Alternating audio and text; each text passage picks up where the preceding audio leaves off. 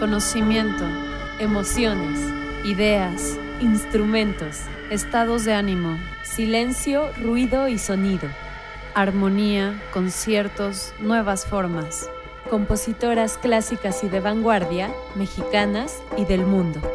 El sentido más profundo, la escucha.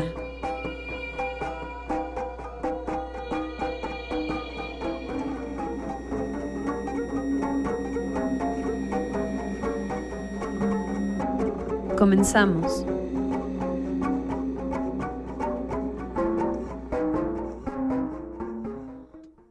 Hola amigas y amigos de esta estación Violeta Radio. Nosotras somos Profundidad Sonora. Bienvenidas a este programa.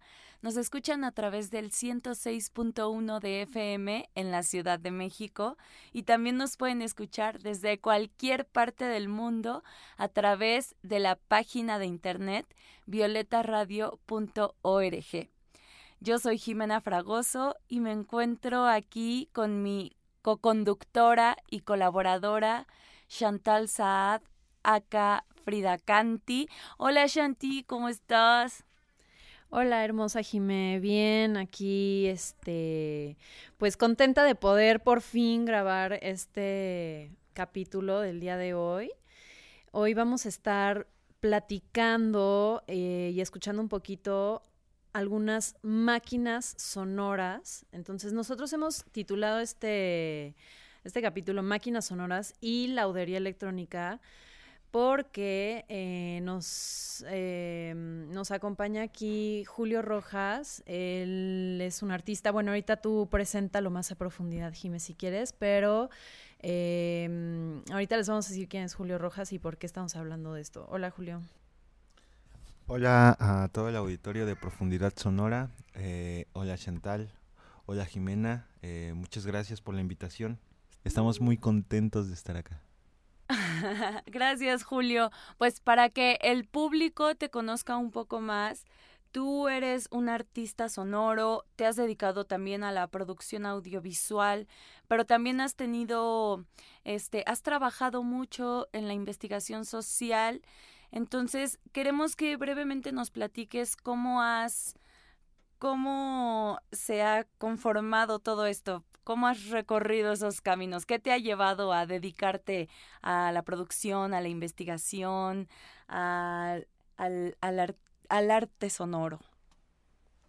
Yo creo que un montón de errores en mi vida me han llevado a, no elegir los caminos adecuados, entonces me ha tocado recorrer como muchos caminos en, en, a nivel a nivel de curiosidad, pues. Entonces he indagado como muchos campos que son bien nutritivos, ¿no? Pero pero finalmente ninguno de ellos me define tanto como como como sí me gustaría que lo hiciera el arte sonoro, por ejemplo, ¿no? Vi por ahí que te autollamas anartista. es una forma de decir o de pronunciarme en contra de de los buenas, las buenas costumbres del arte en México. Magnífico. Bueno, y entonces entremos de lleno al tema del día de hoy. Sí, me parece perfecto. Em, pues más que eh, otra palabra que a mí me gustaría darle para que entiendan más o menos de lo que vamos a hablar, en vez de máquinas sonoras, podríamos decir esculturas sonoras también. ¿No? ¿Tú qué crees?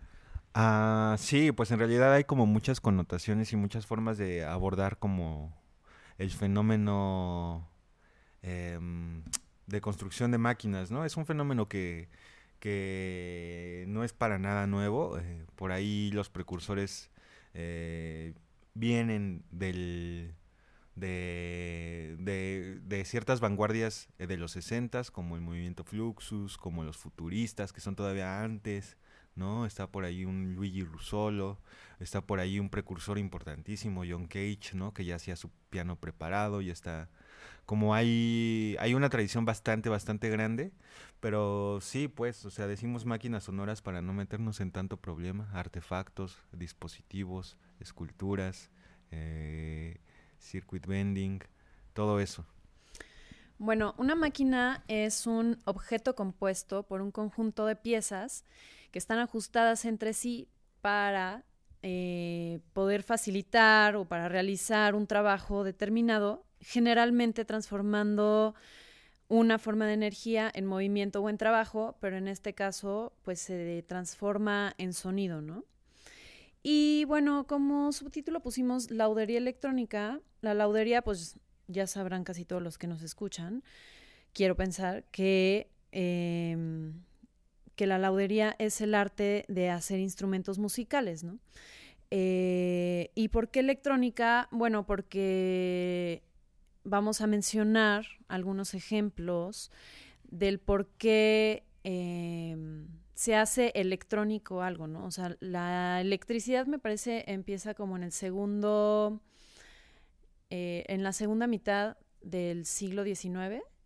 Entonces me imagino que poco tiempo después, como a principios de 1900 y tantos, digo me imagino porque no tengo ahorita la fecha tan clara, em, pero empiezan a partir de ahí, pues, por ejemplo, instrumentos como los sintetizadores, ¿no? O sea, o elementos más, pues, sexo, e-, electrónicos. Em, ¿Y por qué laudería electrónica? Porque bueno, es hacer instrumentos, pero ya tocados por la electricidad, ¿no? Entonces, pues ahí se pueden hacer cosas diferentes a lo que se hizo antes en la historia, ¿no? Como claro. la elaboración meramente de instrumentos acústicos. Sí, justo algo que me parece súper interesante de, del tema de este capítulo es la cuestión de la relación de las personas, el artista, con la máquina. Y que justamente para, para llevar a cabo esta, esta relación, esta conjunción eh, ser humano-máquina, nos servimos, se sirven los artistas sonoros de la electricidad precisamente. Se necesitan tener conocimientos no solamente musicales, sino también de, de ingeniería eléctrica, ¿cierto? Eso que comentan es como bastante importante porque hay como en, la música contemporánea hay una tradición que se llama electroacústica, ¿no? Entonces, como su palabra lo indica, pues la, electroacústica tendría, eh, lamentablemente no, a mi parecer no ocurre tanto así, pero bueno, en términos estrictos, la electroacústica tendría que estudiar las relaciones entre el mundo acústico y el mundo eléctrico, ¿no? Cosa que es decir el universo, ¿no? Es casi como querer describir el universo a partir del sonido, que es bien posible, ¿no? Pero de ahí viene, pues, de esa confusión o de ese trabajo eh, con los fenómenos acústicos y luego eléctricos, ¿no? No todas las máquinas son eléctricas o electrónicas, ¿no? Eh, por ejemplo, como decíamos hace rato, John Cage tenía su piano preparado y ya de algún modo eso es una escultura sonora, ¿no? Em, hay máquinas mecánicas que, que no ocupan o que no, o que no funcionan a partir de energía eléctrica, funcionan a, partir de otras energías quizá, ¿no? Hay banda que ya está haciendo máquinas eólicas, por ejemplo, hay grandes esculturas de esto que le llaman land art, que son instalaciones puestas en el campo y que funcionan con energía eólica, ¿no? Y de algún modo también se inscriben dentro, de, dentro de, la, de la construcción de máquinas sonoras. ¿Sabes cómo intervenía Cage su piano? Solía eh, solía eh, partiturar una serie de objetos que iban interviniendo eh, la mecánica del piano. Por ejemplo, objetos que hicieran opacar la reverberación de las cuerdas, objetos que hicieran vibrar unas cuerdas con otras, cosas como esas, ¿no? Usaba clavos, usaba alambres, usaba tornillos, usaba lazos, amarraba las cuerdas, eh, usaba otras cuerdas para frotar cuerdas, ¿no? Usaba objetos que iba dejando caer, ¿no? Ahí, por ejemplo, también, digamos que esta tradición es tan vieja como, como que Eric Satie ponía sus partituras eh, al aire cuando iba a llover y donde caían las gotitas de agua, ahí empezaba a escribir, ¿no? en ese momento, Oh. eh, se inaugura esta tradición como de, como de música contemporánea, ¿no? De claro. acuerdo. Oye, y en este tipo de máquinas intervenidas, o más bien inventadas, o sea, ah, también te quería preguntar, mm, por ejemplo, para hacer una máquina sonora, tal vez no necesitas ser tal cual un artista, sino más como un inventor. O sea, alguien que seas, o que se autodeclare como solo inventor, pues puede hacer algo así, ¿no? Como que no necesariamente necesita ser tan artista. O sea, no sé, como que este tipo de máquinas eh, invitan mucho a varias disciplinas y varias ciencias como a intervenir en conjunto, ¿no? Por ejemplo, un físico, un ingeniero, un químico. Entonces, o sea, un científico inventor también puede hacer una máquina que nosotros la podemos ver ya como arte, ¿no? Pues es muy curiosa la pregunta, ¿no? Yanis Xenakis, eh, este músico contemporáneo griego, era matemático, por ejemplo, ¿no? Y gran parte de su obra es una discusión matemática. Pero él inventó una máquina que, si no me equivoco, se llama Agupac, que era una especie de plano cartesiano, una máquina que a partir de un plano cartesiano podía trazar tres dimensiones sonoras, ¿no? Por ejemplo. Entonces podías tú hacer un trazo y ese trazo se convierte en sonido, ¿no? A partir de, de- de tres planos, ¿no? Entonces, hay una relación muy directa entre la ciencia y la evolución de estas técnicas musicales, ¿no? Incluso a nivel, podríamos platicar un poco de, de síntesis, la, la evolución y la llegada de la síntesis tiene que ver con eso, ¿no? Con esa, con esa debacle tecnológica que, que, sobre todo se dio lugar cuando, cuando, cuando vino la era moderna, ¿no? En ese momento pues se crea un montón de tecnología. Se des- hay que también decir que las tecnologías se van desechando, ¿no? Y no porque dejen de ser útiles, sino por una cuestión justamente eh, muchas veces comercial, pues, ¿no? Por ejemplo, cuando... Y también de que se va desarrollando más tecnología. Claro, claro, se va desarrollando más y normalmente la, cul- la cultura piensa que lo nuevo es mejor, ¿no? Si te compras una, tele- una televisión de este año es mejor que la del año pasado, o un celular de este año es mejor que el del año pasado, ¿no? Pero la verdad es que en la tecnología, algo que uno de, uno de esos valores eh, intrínsecos de la tecnología es que nunca sirve solo para una cosa, ¿no? Entonces, tú puedes retomar tecnología valvular y crear una máquina con esta tecnología, ¿no? Puedes tomar transistores y crear una máquina con estas tecnologías. O puedes tomar la tecnología de hoy, la, la tecnología digital, y hacer una máquina con tecnología digital, ¿no? Entonces, hay como una... Es, es eso, al final de cuentas, es un territorio creativo para los artistas, pues, ¿no? La, la posibilidad de- de tomar, de reciclar, de reapropiarse y de reinventar tecnologías que en un principio estaban hechas o pensadas para algo y luego uno las toma y las convierte en otra cosa bajo otro discurso y, ba- y bajo otro sentido, ¿no? Pero bueno, creo Sí, que yo, nos... yo creo que sobre lo que decía Chantal, eh, es una cuestión de ingenio humano, ¿no? Creo que de ahí la raíz también de la palabra ingeniería y que eh, el límite, ahora sí que con todo lo que tienes a la mano, el límite pues es la imaginación o la necesidad eh, creativa. Ahora, sobre la tecnología, no solo es la cuestión de qué tan compleja o avanzada sea, sea la tecnología o el, el aparato, la máquina como tal, sino también qué tan preparado está la persona que va a manejar esa máquina, porque pues tú puedes tener eh, enfrente de ti los controladores de un avión, pero pues si no sabes más o menos Claro. cómo está la onda, cómo funciona, no le vas a poder sacar provecho ni vas a poder pilotear ni nada. Y me parece súper interesante esta cuestión de, de lo que dicen de las energías alternativas, incluso para esta construcción de máquinas sonoras, porque también, o sea, es súper interesante y me gustaría hacer énfasis sobre la cuestión que eh, ejerce el, humano eh, en cuanto al control sobre las variables del sonido. O es súper interesante porque esta cuestión como de emular, la emulación de, de los sonidos de determinados instrumentos y cómo se pueden controlar las variables de acuerdo a lo que se requiere, a lo que se tiene en mente, me parece súper, súper interesante. Claro. Y que luego a veces es algo que tal vez ni tenías en mente, pero lo vas descubriendo, ¿no? En el proceso.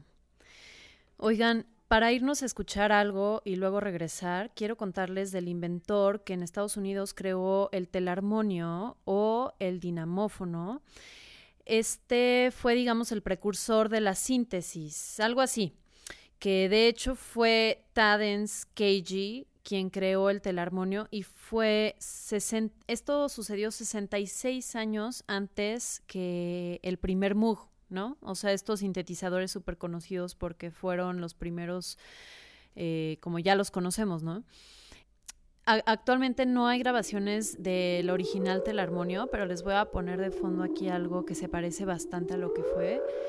Y mm, pues el telarmonio fue un instrumento electrónico de 18 metros de longitud y utilizaba teclas para controlar la emisión de sonido. Bueno, y luego 10 años después se crea el Theremin, y estos dos, el theremin y el telarmonio en conjunto, se puede decir que crearon las bases para en el futuro crear instrumentos electrónicos, ¿no? Otros instrumentos tan interesantes como estos dos primeros. Y la mayoría de estos fueron de síntesis en el comienzo, ¿no? Vamos a escuchar a una de las precursoras de la síntesis. Eh, vamos a poner a Daphne Oram y regresamos.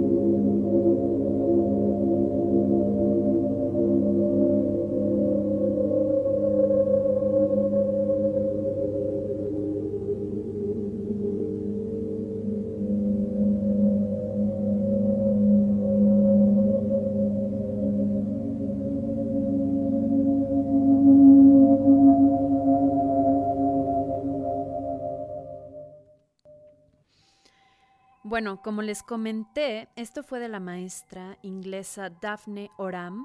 Ella estuvo en el taller radiofónico de la BBC, que era en ese momento de los grandes centros mundiales de innovación electrónica. Entonces, Daphne fue decana y compositora de música electrónica, una de las primeras compositoras de música electrónica. Y ahí ella trabajó como ingeniera de estudio y también se encargaba del balance tonal de la música. También quisiera mencionar a mm, otras pioneras de música electrónica, otras precursoras, como por ejemplo mm, Delia Derbyshire, que también estuvo con Daphne ahí en el taller de la BBC. Otra fue Charlotte Bebé Barron. Ella, junto con su esposo, en 1956 ya estaba creando la primera banda sonora en el mundo completamente electrónica y compusieron el thriller de la película de ciencia ficción Forbidden Planet. Y pues se los voy a poner ahorita de fondo. Cabe mencionar que muchas de los de las músicos que estamos mencionando compusieron para cine, sobre todo para películas de ciencia ficción. Em, también estuvo buenísima Wendy Carlos aquí en la lista de las precursoras. Ella fue una compositora estadounidense. Estuvo Annette Peacock, Clara Rockmore, que ya la hemos escuchado cuando hablamos del Theremin. Estuvo Laurie Espejel, Pauline Oliveros, Laurie Anderson, en fin, todas ellas pioneras de la música electrónica, que la mayoría de ellas trabajaron con síntesis, ¿no? Claro.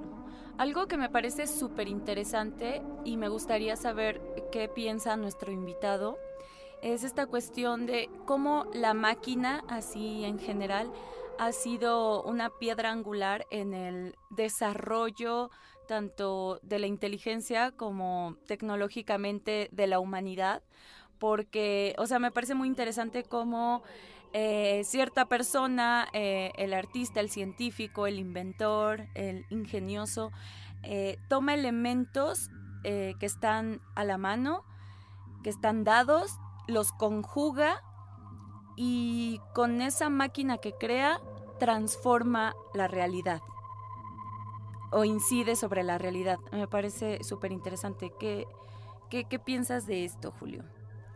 Sí, pues es complejo, ¿no? por ahí hay un autor que se llama Giorgio Agamben, que estudia en un libro justamente esa cuestión, se llama sobre el, sobre el dispositivo o acerca del dispositivo. Y bueno, esta, esta onda de, de cómo el dispositivo o el artefacto, fíjense, ahí en la palabra artefacto ya está un poco implícito la magia, la magia de, del objeto, ¿no? Hay una serie de autores, de hecho, que lo señalan, ¿no? Desde el mismo Martin Heidegger, eh, de pronto ya hay una cosa que se llama Ars Machina y hay una onda donde el objeto eh, deja de ser objeto y se convierte en una cosa sentido, ¿no? Es decir, hay un mundo abstracto donde la cosa deja de ser cosa en, su, en sí misma y empieza a ser una cosa a partir del sentido que, se le, que le da eh, el, hombre, ¿no? La, humanidad, pues, ¿no? La, la, cultura. Y ese es como un momento importante, pues, ¿no? Porque es básicamente asumir que hay prótesis culturales y, eh, digamos que, que habitan en, nosotras, en nosotros, ¿no? Para empezar, el lenguaje es una prótesis ya, ¿no? Y ya de, alguna, de algún modo es un dispositivo y ya de algún modo es un sistema. Entonces, como ven, la discusión es como bien compleja y bastante, bastante rica en ese sentido. Hay muchísimo que decir al, al respecto, ¿no? Pero lo que es cierto es que hay una hay dos, dos modos, ¿no? Que hay que ser, o digamos, dos, dos caminos en los que hay que ser bien cuidadosos, ¿no? Porque una cosa es ser, o sea, con la tecnología hay que ser bien cuidadosas, cuidadosos, porque es un, muchas veces nos, nos están tomando el pelo y no nos damos cuenta, ¿no? Nos dicen, por ejemplo, que la tecnología es poder mandar mensajes de WhatsApp, ¿no? Y cosas como esas. Y la verdad es que eso no es la tecnología, esos son objetos tecnológicos designados para cumplir una tarea en específica y además una tarea que ni siquiera elegimos nosotras, nosotros, ¿no? Sino que es una tarea dada a nivel industrial. Y nos dicen, bueno, tú puedes hacer esto con esta cosa que te estamos vendiendo. Pero la verdad, cuando, por ejemplo, a mí me molesta mucho eh, los discursos sobre nueva tecnología en el arte, pueden ser una tomada de pelo, ¿no? De nueva tecnología no, no tiene nada, ¿no? Más bien son tecnologías al alcance, que es bien diferente. Usar Arduino, Arduino es una maquinita digital que yo ocupo mucho, pero no siento para nada que sea nueva tecnología, ¿no? Tiene 20 años el Arduino en, el planeta, ¿no? más bien son tecnologías que tenemos a nuestra disposición, pero nuevas tecnologías las militares y esas sí, desde luego que no, nos están a nuestra disposición. y no nos las van a querer dar, pues, ¿no? Y además entenderlas nos va a costar un, una vida, pues, ¿no? Porque porque justamente recordemos que la tecnología está como como la ciencia al servicio del Estado, pues, ¿no? Y nosotros, los ciudadanos, la, la, gente no somos el Estado, pues, en o al menos no tenemos acceso a, a, esa, a ese tipo de infraestructuras, ¿no? Y, eso es como un punto peligroso, pues, ¿no? Por eso también es bien importante que los artistas, o bueno, es muy valioso que el arte de algún modo pueda indagar bajo su mismo, o bajo, digamos, que las personas bajo el cobijo del arte puedan indagar en aspectos de la vida que de pronto son restringidos, ¿no? restringidos como la medicina, por ejemplo, restringidos como, como las prácticas rituales, ¿no? Restringidos como, como la misma ciencia, que de pronto, que de pronto parece que son esferas del conocimiento que están por fuera de la gente de pie, que es, que es para como para algunos cuantos entendidos. Y, eso es como, como lo bonito del arte, ¿no? Que de pronto nos permite relacionarnos con fenómenos que de otro modo estarían lejos de nuestro alcance, ¿no? Y, y, en relación a la tecnología, pues es eso, como, como que de pronto hacerle una, una afrenta a pensar justo que la tecnología la tenemos todos y es para todos, cuando no es cierto, ¿no? Cuando es totalmente una cuestión geopolítica también, o está ahí implícita. Claro. Oye, Julio, ¿y crees que podrías para nuestro público explicarnos a grandes rasgos qué es esta cuestión de la síntesis en cuanto al sonido, a la música? Em, la síntesis eh, llega como una técnica eh, que se basa en el fenómeno eléctrico y que intenta emular sonidos eh, acústicos, sonidos generados por instrumentos acústicos. Es por eso que hace rato les decía esta cuestión de la electroacústica, ¿no? surge a partir de esta de este fenómeno de, de intentar trabajar eléctricamente emulando fenómenos acústicos, cosa que en principio no funcionó para esos fines, pero funcionó para otros, para que, para que los ingenieros, para que los músicos eh, entendieran que ahí había un mundo que explorar, la electrónica, ¿no? Y hoy día eh, la síntesis ha llegado al punto de que puedes, puedes interactuar con un, con un montón de fenómenos a partir de, de impulsos eléctricos, ¿no? Por ejemplo, puedes usar una, un sintetizador y generar imagen en una televisión eh, hecha bulbos, ¿no? Puedes tomar un sintetizador y, y más bien eh, que suene, o sea, que ese sintetizador no suene como sintetizador, sino que conecte otro, a otras máquinas, ¿no? Por ejemplo, software.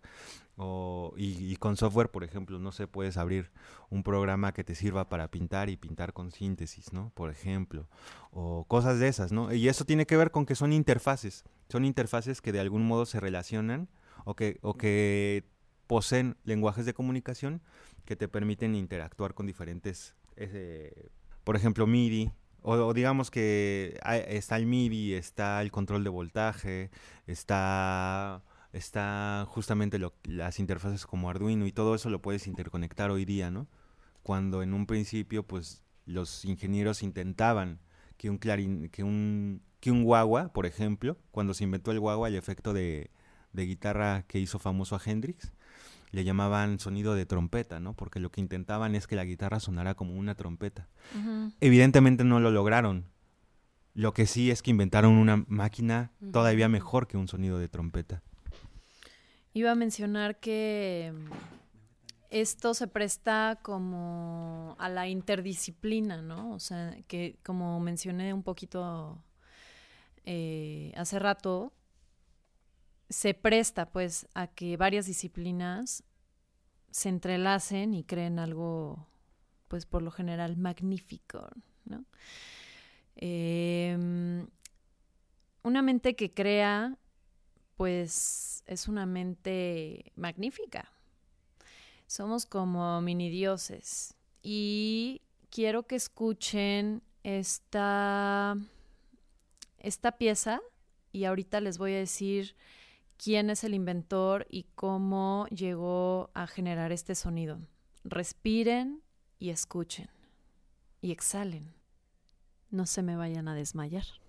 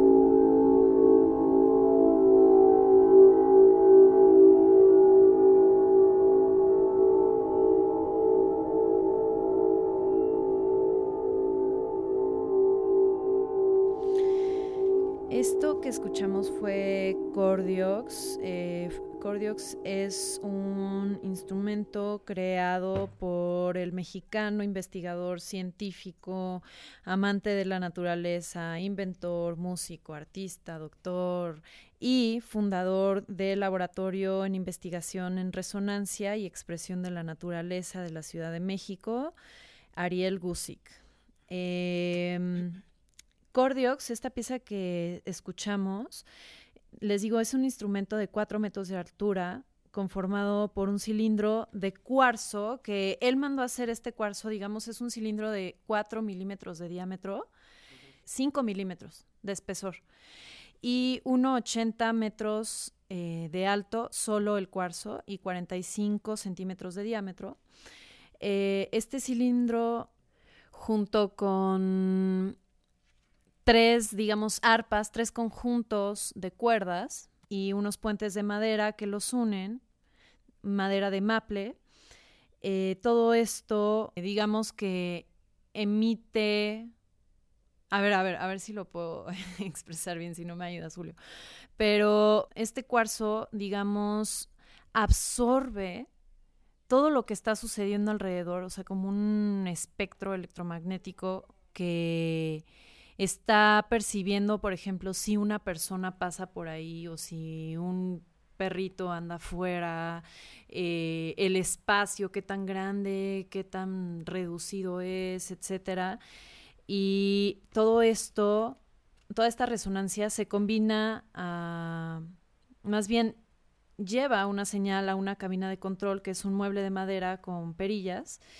Y en esta cabina hay unos cristales de silicio los cuales son altamente sensibles y registran el, el medio térmico, no, el medio, eh, el ruido, perdón, el ruido térmico y electromagnético circundante. Entonces, por eso se crea este ambiente sonoro como tan pareciera pues como espiritual, como... Mm, hay una palabra que quiero decir que puede ser este terapéutico un poco, eh, no sé, o sea, las vibraciones que emite este cuarzo es como un reflejo de la pureza, de la organización claro, natural. Es una experiencia trascendental.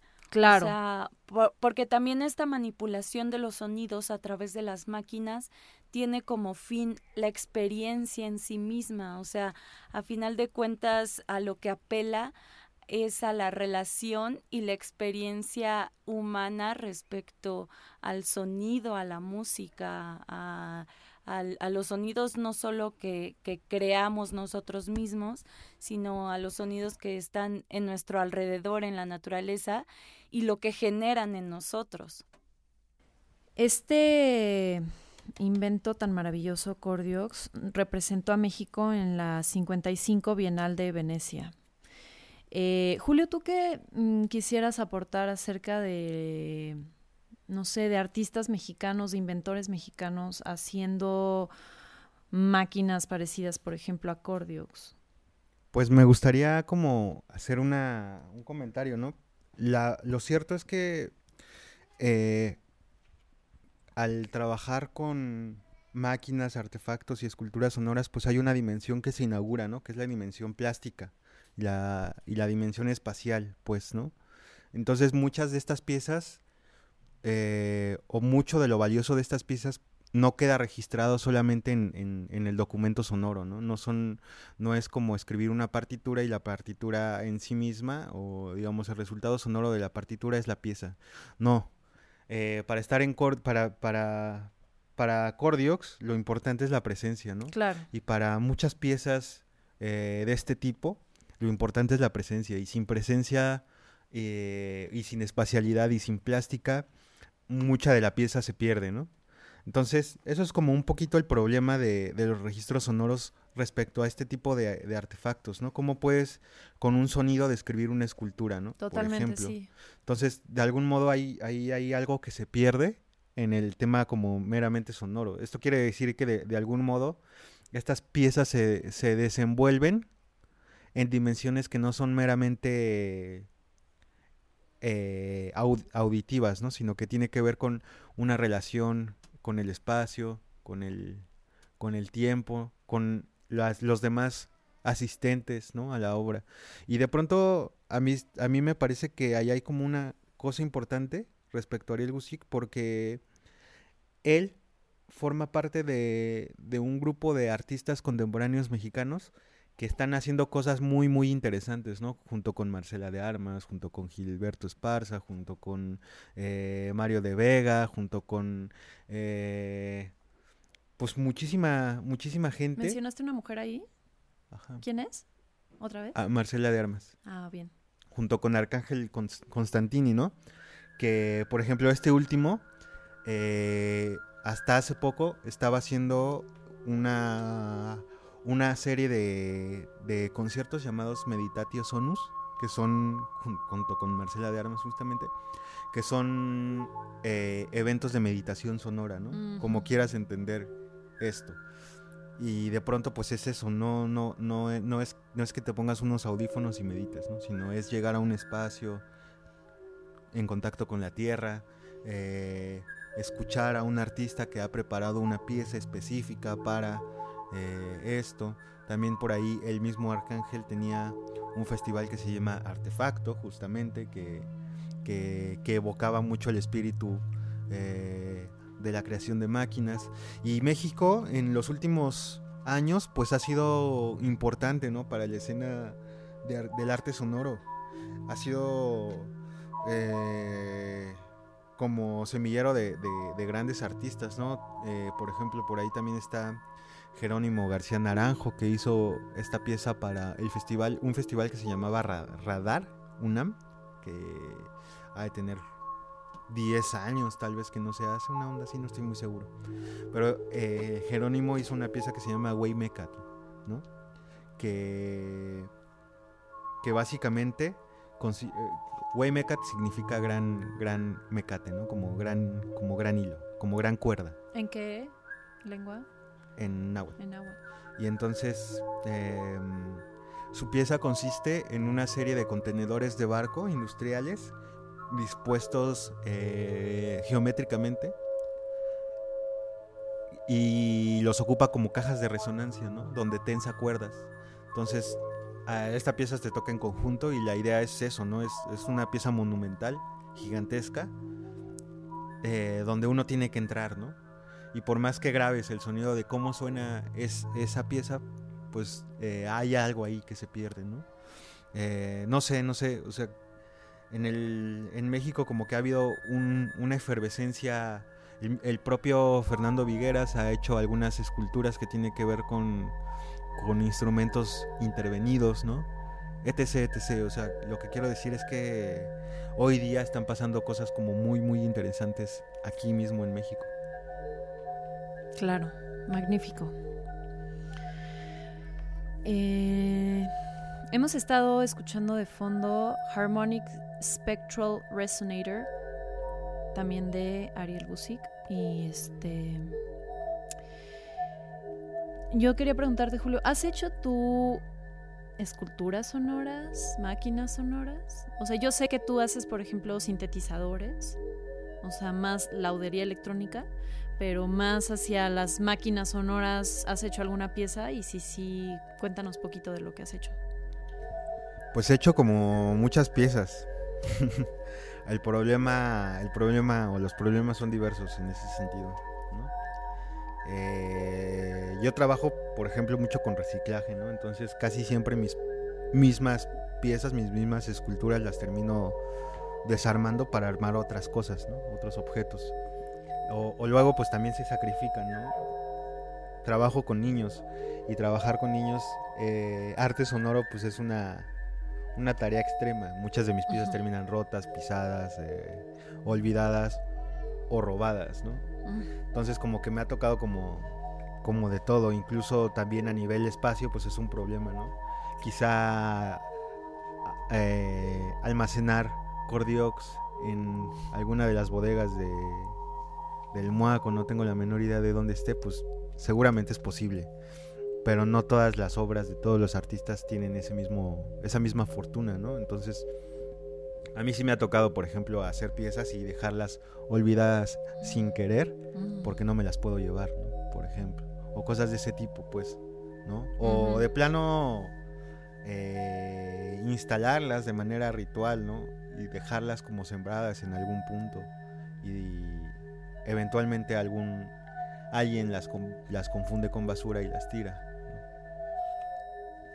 Oigan, pues ya se nos está Sí, acabando, acabando el tiempo de este programa. Jime, ¿algo más que quisieras comentar? Bueno, yo les quiero comentar quisiera- antes, per- perdón, Ajá. antes de que se me olvide, nada más les voy a decir que en el próximo capítulo vamos a estar platicando y estudiando y escuchando acerca del movimiento Fluxus que mencionó Julio hace rato. Y quiero decir que en el flyer del día de hoy pusimos a Charlotte Moorman ahí y es porque ella, bueno, fue parte de este movimiento y todo, pero para darle seguimiento un poco como a este tipo de arte pues conceptual eh, al que nos hemos estado refiriendo. Pero sí, ya, Jime, por favor, dinos lo que nos ibas a mencionar. Sí, este, yo quería preguntarle algo a Julio, bueno, o sea, yo sé que no queda mucho tiempo, que brevemente nos cuente, y es que, o sea, me, me causa mucha curiosidad como esta esencia misma de la máquina, o sea, incluso como pudiendo llegar a hablar de una inteligencia artificial, y ahora, cómo la persona que manipula esa máquina eh, sienta ciertos parámetros y procesos y deja correr a la máquina, ¿no? Y a, a lo que voy es a la cuestión de la aleatoriedad, o sea, de la música aleatoria o intuitiva. Menciónanos, por favor, algo, lo que sea de esto, porque me causa mucha curiosidad. Pues como les platicaba hace rato, ¿no? Yo creo que ahí como una de las mentes maestras fue eh, Eric Satie, ¿no? Música aleatoria en el sentido de que ponía su, partitura y ahí donde caían las gotitas de la lluvia era donde él escribía notas musicales, ¿no? Entonces, de algún modo, eh, Eric Satie, junto con muchos otros como John Cage, inauguran eh, inauguran una tradición indeterminista en la música, ¿no? Buscan eh, fenómenos caprichosos para, para, para, detonar eventos sonoros, buscan pretextos.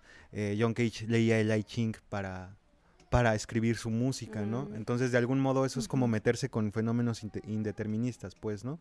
Hoy día me parece que recientemente eh, científicos realizaron un algoritmo que, que realiza toda la combinación de, de, posibles melodías a partir de, de, la escala tonal, ¿no? De la escala de 12 tonos.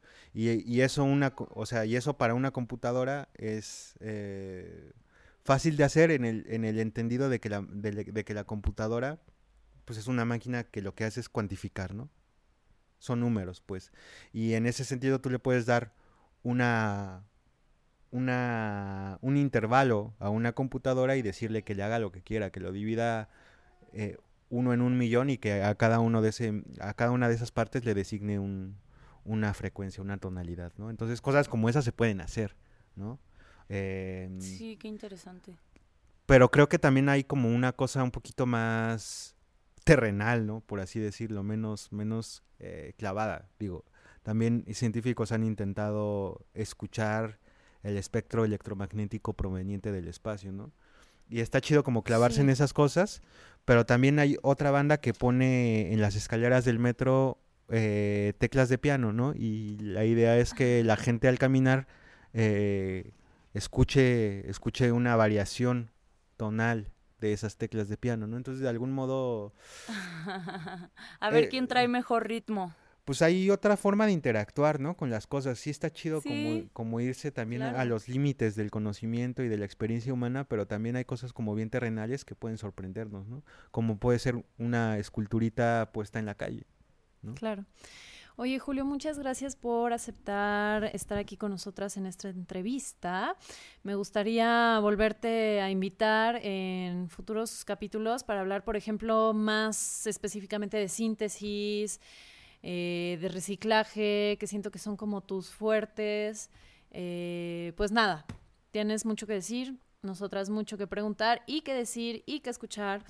Y bueno, nos vamos. Muchas gracias, Julio. Sí, nos vamos a ir escuchando a. Winter Gatan es un músico sueco que creó esta máquina gigante que funciona con 2.000 canicas que pasan por una serie de rampas que dirigen al caer en vibráfonos, en cuerdas de bajo y en otras piezas de percusión. Si pueden meterse a buscar esta máquina de Winter Gatan en internet, estaría interesante porque, pues no sé, es una creación ahí muy compleja, pero perfecta y chida. Muchas gracias, Julio, por haber estado aquí. Muchas gracias Chantal, muchas gracias Jimena, eh, muchas gracias Profundidad Sonora y a, y a, Violeta Radio por esta, por esta charla tan, tan amena. Un saludo a, a, Maru Chávez, nuestra coordinadora de Violeta Radio, y un saludo también a todas las compañeras que conforman esta estación. Gracias Shanti, nos vemos el próximo capítulo y nos quedamos escuchando lo que ya nos dijo Shanti. Chao.